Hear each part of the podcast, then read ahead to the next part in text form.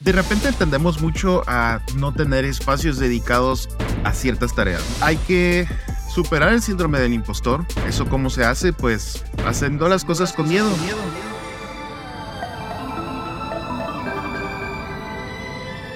Hola a todas, hola a todos. Bienvenidos a un episodio de Humans of Platzi.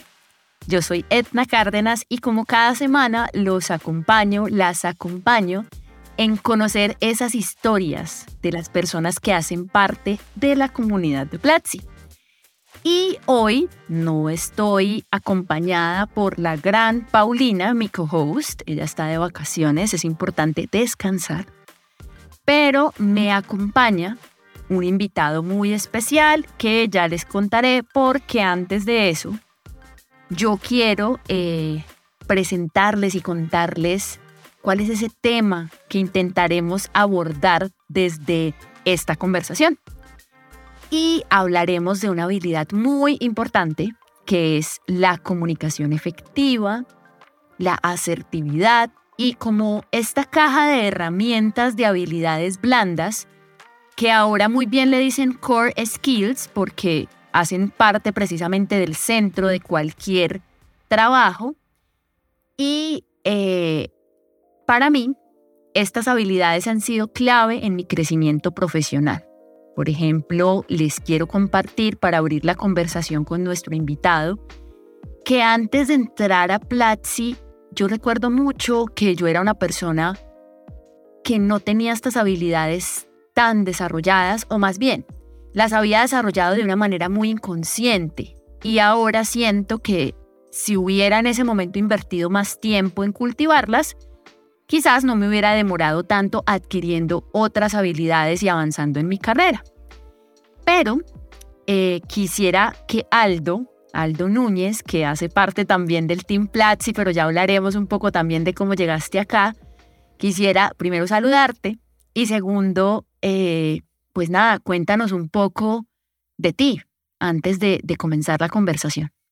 Muchas gracias, Edda. Pues gracias por la invitación y sí, justo las habilidades interpersonales que también les llaman, ¿no? A las soft skills, ah, son clave. La verdad es que sí, yo, pues como dices, también no las tenía desarrolladas. Es un, momento en el, cuando uno se da cuenta que hay que desarrollarlas, creo que comienzan a hacer sentido muchísimas cosas, ¿no? Es cierto, es, es totalmente cierto. Yo Recuerdo, no sé cómo fue tu proceso para ingresar a Platzi, pero en mi caso, yo el primer rol que ocupé en Platzi fue de course director y me pidieron una prueba técnica que era grabarme a mí misma dando una clase.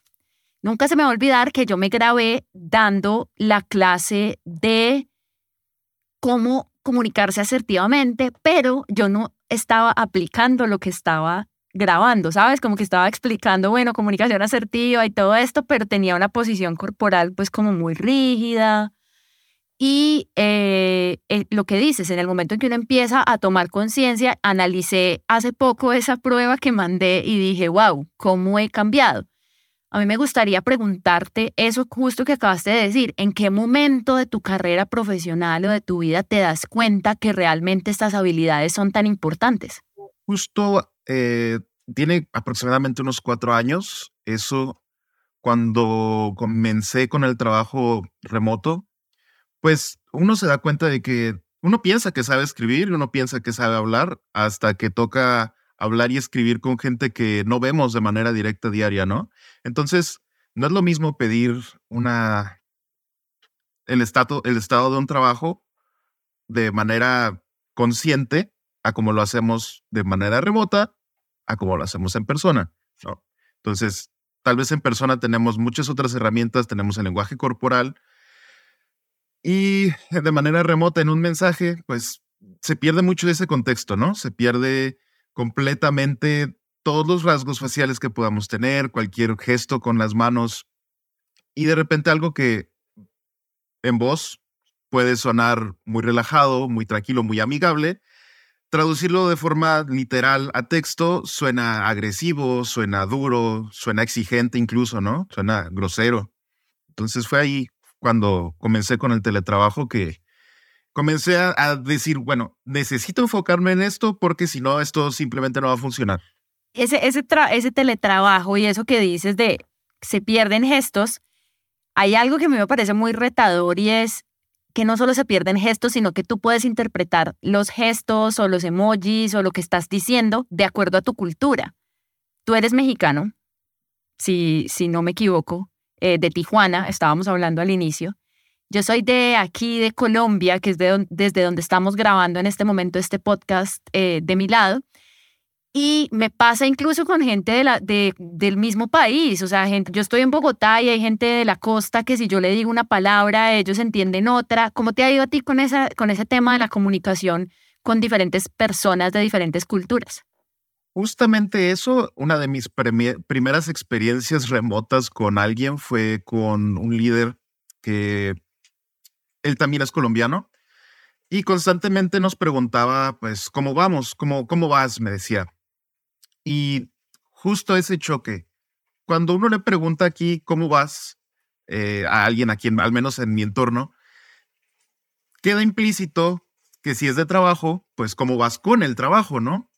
Y tardé un poquito en entender que no se refería a eso, en realidad estaba preguntándome cómo me sentía, cómo estaba. Entonces, eh, al principio sí fue el choque decir, ok, vamos bien, vamos bien con el trabajo, igual que hace cinco minutos que acabamos de salir del meeting, pero vamos bien.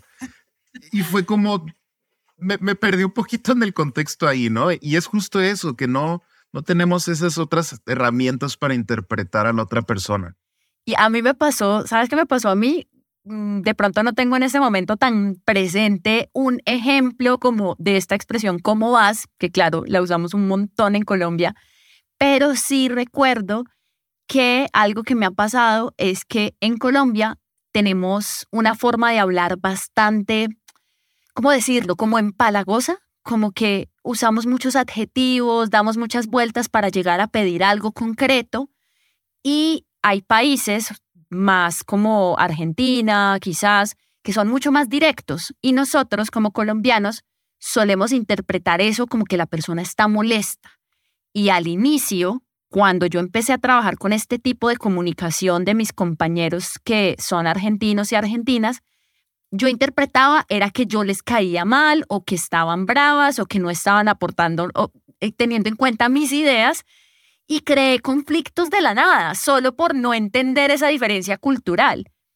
¿Has tenido que resolver en tus roles, en tu vida profesional, ese tipo de conflictos? O sea, ¿cómo, cómo gestionas tú también los conflictos en el espacio de trabajo? Mira, afortunadamente no he tenido ninguna situación crítica. Eh, por ahí una recomendación justo de Aníbal Rojas, el VP de ingeniería, fue este libro que se llama The Culture Map y trata de eso, de cómo la cultura dentro de comunicación de diferentes personas, de diferentes entornos, cambia mucho, ¿no? No es lo mismo que uno esté trabajando con gente local a gente que está en otro país. Porque como dices, tal vez si yo no participo en una meeting es porque mi equipo no espera que yo participe. Pero se pierde esa comunicación cuando dices, ok, tal vez ellos sí están esperándolo, pero yo no lo sé. Entonces es importante tener este contexto cultural del equipo con el que estamos trabajando, ¿no? Sobre todo cuando son culturas diferentes, cuando es una cultura muy diversa, cuando son personas de varios estados, de varios países, de varios idiomas incluso, porque incluso dentro del mismo idioma, dentro del mismo lenguaje, llevan implícitos ciertas cargas de, cultura, ¿no? Entonces, pues no he tenido ninguna situación crítica, afortunadamente, pero ese libro abre justamente sobre esta interacción que tiene una persona que no está acostumbrada a un contexto laboral eh, asiático y se sorprende mucho porque no hay interacción, de repente alguien se acerca a esta persona y dice, oye, eh, ¿por qué no participas? ¿No? Y dice, es que no participo porque no, no esperan que lo haga. Y es cuando hace clic, ¿no? No podemos dejar que llegue a esa situación de, de, que alguien tenga que acercarnos a nosotros y decir, oye, este, está pasando esto, pues todo está bien, sino que siento que tenemos que, tenemos que ser un poquito más proactivos, ¿no? Tratar de entender cómo vamos a desarrollarnos. El trabajo que tienes actualmente en Platzi como Student Advocate, ¿fue tu primer trabajo remoto o ya habías tenido trabajos remotos eh, en entornos multiculturales? Ya había tenido la oportunidad, justo hace cuatro años estaba trabajando con gente eh, en Estados Unidos y justo es eso, ¿no? Tienen un lenguaje que para nada es empalagoso, es muy directo, eh, incluso se puede llegar a confundir con algo, con algo rudo, con algo grosero para la gente de Latinoamérica, ¿no? Y no es la intención de ellos, claro que no, simplemente tienen un contexto cultural diferente y tienden a ser más concisos, tienden a pedir las cosas de una forma más directa. Entonces hay que descifrar esa parte cultural antes de asumir la actitud de los demás, sobre todo cuando no podemos verlos, ¿no? Yo creo que a nuestras generaciones, a diferencia de la de nuestros padres, nos enfrentamos mucho a este reto de entornos multiculturales, entornos en donde la comunicación también tiene, se atraviesa como por todos estos códigos propios de ciudades, culturas, formas de ser, formas de ver el mundo. Ya hablaste de ser proactivos y entender un poco de qué van las culturas, esa recomendación de ese libro maravilloso que nos dejas. Pero quisiera preguntarte qué otra habilidad o qué otro consejo le darías a alguien que va a entrar a trabajar a este tipo de empresas. Pues un poquito de la mano de la proactividad. Hay que ser muy amigables, ¿no? Hay que trabajar mucho en expresar sentimientos e inquietudes. No es válido al, menos desde mi punto de vista, quedarnos callados cuando tenemos algo que nos hace sentir mal en un entorno laboral, justamente por eso, porque no podemos asumir que la otra persona lo entiende, ¿no? Esta comunicación entre mi entorno laboral y los demás es súper importante. Tal vez la otra persona, yo la estoy percibiendo como grosera, pero esta otra persona no lo está haciendo de manera consciente o no lo hace con esa intención. Entonces es muy, muy, muy importante trabajar en la expresividad, ¿no? Tener estos espacios, tal vez uno a uno, si es un tema delicado o privado, para que el equipo esté consciente de cómo nos sentimos de manera personal. Nuestro entorno cambia constantemente y nosotros tenemos que adaptarnos a él. ¿Qué vas a hacer hoy para mejorar lo que hiciste ayer? ¿Qué vas a aprender para lograrlo? No tiene que ser algo inmenso. No vas a codear tu propia app de un día para otro, ni vas a correr 100K sin antes prepararte física y mentalmente para la carrera. Vas a llegar allá, un paso a la vez. Cada vez que decides aprender, evolucionas. En noviembre, entra a platzi.com barra black y descubre cómo hacerlo. En estos trabajos multiculturales que has tenido y en esa experiencia también que hemos tenido en una empresa como Platzi, donde trabajamos gente de diferentes países, de diferentes culturas, aparte de la proactividad, ¿qué otro recurso, herramienta, técnica, consejo aplicas para continuar enfrentando los retos que trae trabajar en un entorno así? Te voy a, voy a responder la pregunta para, para darte tiempo de, de mapear esa respuesta que estoy segura que tienes mucho que contarnos. Pero a mí algo que me funciona mucho es, por ejemplo, escuchar podcasts de personas de otros países. ¿Por qué? Porque así yo me familiarizo con la forma en la que hablan. Por ejemplo, yo hago eso, igual a mí me encanta escuchar podcasts, me encanta estar como aprendiendo diferentes personas, pero trato de hacer eso para también tener como icebreakers y eh, detonantes de conversaciones para crear como esa empatía, ¿no? Y creo que esa es mi forma de ser proactiva, como lo decías ahorita. Cuéntame qué otros recursos has tú, Aldo. Justo eso, hay que empaparse de la cultura de los demás, hay que tener tema. Algo que justo aprendí hace no tanto tiempo de Piolo Jubera es la técnica del sí y, ¿no? Entonces es buenísima esa, porque no importa qué tan breve sea la respuesta o el tema, siempre te puedes agarrar de algo. Lo tomas como un gancho y dices sí y añades algo más, ¿no? Entonces vas construyendo la conversación a partir de ahí. Eh, alzar la mano es muy importante. También tener espacios donde uno pueda hablar un poquito más, aunque sea 5 o 10 minutos de manera más personal, eh, con los con las otras personas con las que estamos trabajando constantemente. Es súper importante para tener una idea más clara de las personas, ¿no? Porque cuando tenemos la idea clara de con quién estamos trabajando, sabemos cómo abordarlo, sabemos qué tipo de ayuda pedir, eh, qué tipo de ayuda dar. De repente también eso es importante, ¿no? No estar cerrados a, a solo, solo levantar la mano para pedir ayuda, sino también para ofrecerla, para decir, hey, este, tengo por aquí esta recomendación, tal vez podríamos ir por este camino, ¿no?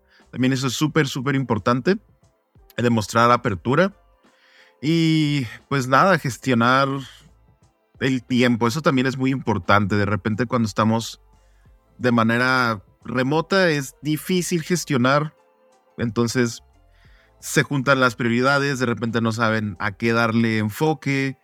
Súper importante tener todo bien organizado en Google Calendar o en cualquier aplicación de calendario, tener todo muy bien estructurado. Eso de la gestión del tiempo me parece muy interesante, ese, ese como puente que haces entre, bueno, estamos hablando de comunicación, pero gestionar el tiempo también es importante. ¿Por qué conectas la gestión del tiempo con la comunicación? ¿Por qué es importante la gestión del tiempo más allá de lo obvio? De repente tendemos mucho a no tener espacios dedicados a ciertas tareas, ¿no? Entonces, nos podemos tomar, tal vez decimos, ah, esto me toma 15 minutos y cuando nos damos cuenta ya llevamos más de 20 minutos y estamos quitándole tiempo, estamos robando tiempo de otras actividades que tal vez lo necesitan más, ¿no? Entonces, justo gestionar estas actividades, dar un tiempo, descansar, porque también es eso, en trabajo remoto se nos puede de repente hacer muy fácil decir, bueno, ya estoy aquí, eh, cinco minutos no me van a quitar nada, y uno voltea al reloj y ya pasó una hora, ¿no? Entonces, también dedicar el espacio y el tiempo para cada tema es importante. Lo acabaste de decir, y claro, imagínate uno todo el día hablando de la cultura de México, pues de pronto no es tan, tan bueno gestionar el tiempo de esa manera y hay como otras prioridades. Yo quisiera preguntarte si has tenido algún tipo de experiencia en donde hayas tenido que liderar dentro de tus trabajos.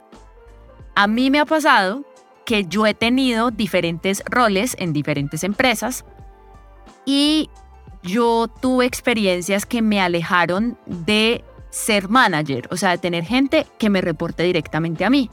Sin embargo, creo que en todos los roles que he tenido en mi carrera, de una manera u otra, he tenido que liderar proyectos para que salgan adelante.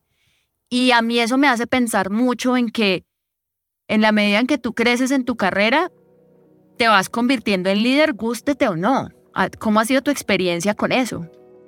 Tengo muy poca experiencia, no como liderazgo, más bien como owner de un proyecto, de yo tengo que responder qué es lo que sucede, yo tengo que responder cómo progresamos en este eh, proyecto. Y pues es complicado de repente, justo volviendo a la organización, ¿no? Decir, tengo un equipo del cual no soy líder como tal, pero todo este equipo está colaborando en este proyecto y es muy importante que todos funcionemos de la mejor manera posible, que todos seamos colaborativos, que cada quien entre a participar en la parte que le toca. Y es complicado la coordinación cuando tenemos estas diferencias culturales pero es más complicado cuando tenemos diferencias horarias, cuando de repente tenemos algún compañero que, a ver, gente en India tenemos más o menos, con suerte, 10 horas de diferencia, ¿no? Entonces, es complicado ahí coordinar, pedir, porque tal vez algo urge, pero está completamente fuera de nuestro alcance contactar con esta persona porque no está en un horario laboral. Entonces, eh, esas situaciones volvemos a la organización, ¿no? Esa es la clave, tener todo bien estructurado para evitar las crisis. ¿Siempre se pueden dar? Sí, pero podemos prepararnos para ellas, ¿no? Bueno, ¿y qué sería lo opuesto a una crisis? Una oportunidad, ¿no? Es, como desde el diccionario podríamos decir que ese sería el antónimo de crisis de estas oportunidades que has tenido de crecimiento y los roles que has ocupado, como toda esa trayectoria, ¿qué es lo que más disfrutas hacer? ¿Qué es la cosa que tú dices, esto me apasiona demasiado, esto me apasiona muchísimo y, y lo veo como lo que me mantiene motivado. ¿Qué es eso que a ti te mantiene motivado día a día? Cuéntanos de eso. Lo que a mí personalmente me motiva en este momento particular de carrera profesional son los estudiantes. Cuando alguien llega con un problema, cuando alguien llega con dudas, es, para mí es muy gratificante darle una respuesta, ayudarlo, decir, oye, eh, tengo este problema porque no sé cómo comenzar con, a estudiar. Quiero aprender esta habilidad, pero no sé por dónde empezar.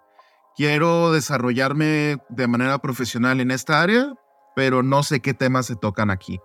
Entonces, buscar esas pequeñas motivaciones que tenemos, porque cada quien tiene sus propias motivaciones en su ambiente laboral, es importante porque al final la motivación no va a aparecer por arte de magia.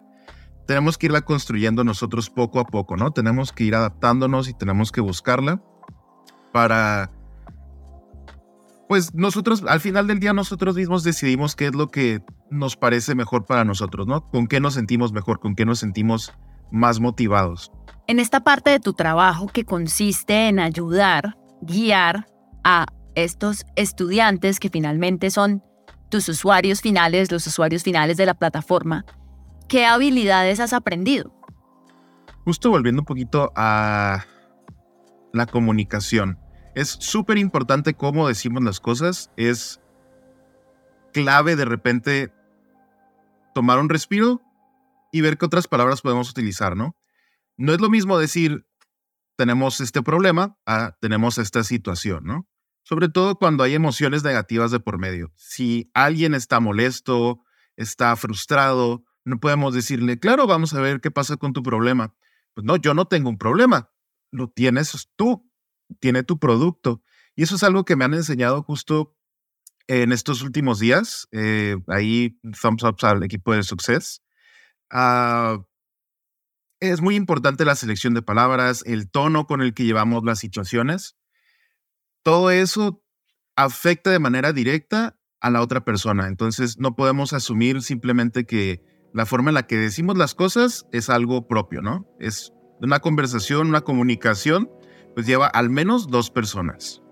Ahí en, en esa parte, antes de dejar un mensaje importante para quienes nos escuchan, me surge una pregunta y es, ¿Cómo hacer para trabajar de manera eficiente pensando siempre en que tengo que elegir la palabra correcta, el mensaje correcto? Porque me imagino que no atiendes a un solo estudiante al día, sino que son muchísimos. ¿Cómo encuentras el equilibrio entre estar muy consciente de cómo te comunicas y trabajar de una manera ágil? Yo creo que eh, cada quien tendrá su metodología, ¿no? Pero tener las herramientas a la mano siempre es importante. Decir, ok, quiero parafrasear esto, ¿cómo lo voy a hacer? ¿Qué herramientas puedo utilizar para parafrasear? Si quiero usar un diccionario, una página, un recurso que quiera eh, parafrasear, si de repente quiero utilizar inteligencia artificial, todo esto es preparativo, ¿no? En el momento, claro que podemos tener la iniciativa de decir, uy, se me ocurrió que puedo usar esta otra herramienta. Y sí, probablemente si hay un espacio para hacerlo, eh, bienvenido pero también es importante pensar las cosas, ¿no? Tener cierta capacidad para preparar y para decir, eso es a lo que me voy a dedicar hoy y tomar tal vez unos 15 minutos, tal vez 5, eh, muy breve, no, no tiene por qué ser una planeación súper, súper compleja, sino solamente contemplar lo que vamos a hacer, la tarea que vamos a llevar a cabo y decir, estas herramientas me sirven, voy a, voy a enfocarme en esto y las voy a tener a la mano. En complemento a lo que Aldo, nuestro invitado de este episodio de Humans of Platzi, nos ha enseñado hoy sobre la asertividad, la comunicación, la proactividad en conocer la cultura y el contexto de las personas con quienes hablamos, les vamos a dejar en platzi.com slash la clase de hoy una clase abierta del curso de resolución de conflictos. Es una clase en donde vamos a identificar precisamente cuáles son aquellas causas más comunes de los conflictos y ahí nos enteraremos si la ausencia de comunicación es una de esas causas. Yo diría que sí. porque me ha pasado que por no comunicarme de manera asertiva he creado conflictos en donde quizás no lo sabían. Ya les conté un poco de esto en este episodio. Aldo, para cerrar este episodio, quiero preguntarte, quiero pedirte tres tips para aquellas personas que nos escuchan en este momento y que están enfrentando retos de comunicación en sus trabajos, en diferentes roles. Danos esos tres tips que tú consideras esenciales para cualquier persona, sin importar si son managers, individual contributors, juniors, seniors. Esos tres consejos que tú dices son infalibles para comunicarnos bien en entornos laborales. Hay que escribir mucho. Ese es el primero. Hay que escribir mucho. Lo repito, todos damos por sentado todos pensamos que sabemos escribir hasta que toca estructurar un mensaje. Hay que superar el síndrome del impostor. ¿Eso cómo se hace? Pues haciendo las cosas con miedo. No hay más. Todo mundo tiene miedo. No importa si es la persona más entry level o la persona más top de la empresa. Todo mundo tiene miedo. La diferencia es, pues, qué acciones tomamos a partir de ahí, ¿no? Y el tercer consejo, la tercera habilidad, tercer eh, sí, es una habilidad, el autorreconocimiento.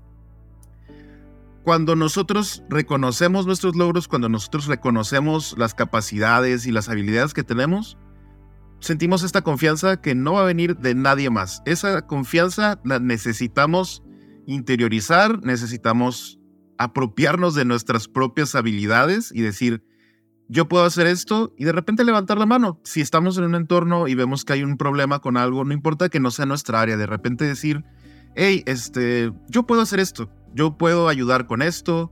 No necesariamente nos tenemos que asumir toda la carga, ¿no? No es para nada lo, lo que quiero decir, sino tratar de visibilizar nuestras habilidades para que todo el equipo pueda beneficiarse de ellas. Estos tres tips son totalmente reales, verídicos, son tips que yo he visto en mis compañeros, en mis compañeras. Deberíamos casi que imprimirlos y tenerlos en nuestro puesto de trabajo porque los solemos olvidar, ¿no? Como que gracias en serio por recordarnos sobre todo ese de hacer las cosas así creamos que no estamos listos, listas, no dejarnos paralizar por el miedo, que muchas veces también eso puede terminar en conflictos innecesarios, porque la parálisis también lleva a que no nos movamos de una manera ágil y que alcancemos nuestros objetivos personales y profesionales. Aldo, muchas gracias por llegar con nosotros hasta este cierre de episodio. Gracias por aceptar la invitación. Te invito a que te despidas de todas las personas que nos están escuchando. Pues eh, yo sé que de repente en la industria de tecnología damos por sentado las core skills. Créanme que son igual de importantes que saber programar entonces, eh, pues nada, ese es el consejo, hay que trabajar en las habilidades blandas, ¿no? Totalmente, creo que eso es de lo que más hemos hablado en este episodio. Gracias a quienes nos escuchan, gracias a Aldo. Y yo les recuerdo que Humans of Platzi está disponible en sus plataformas de streaming favoritas. Recuerden compartir nuestros episodios con aquellas personas que quieren, que admiran y cuéntenos también qué tal les parecen nuestros invitados e invitadas. Nos vemos, nos escuchamos en otro episodio en donde ya estaremos con nuestra gran Paulina. Gracias por escucharnos.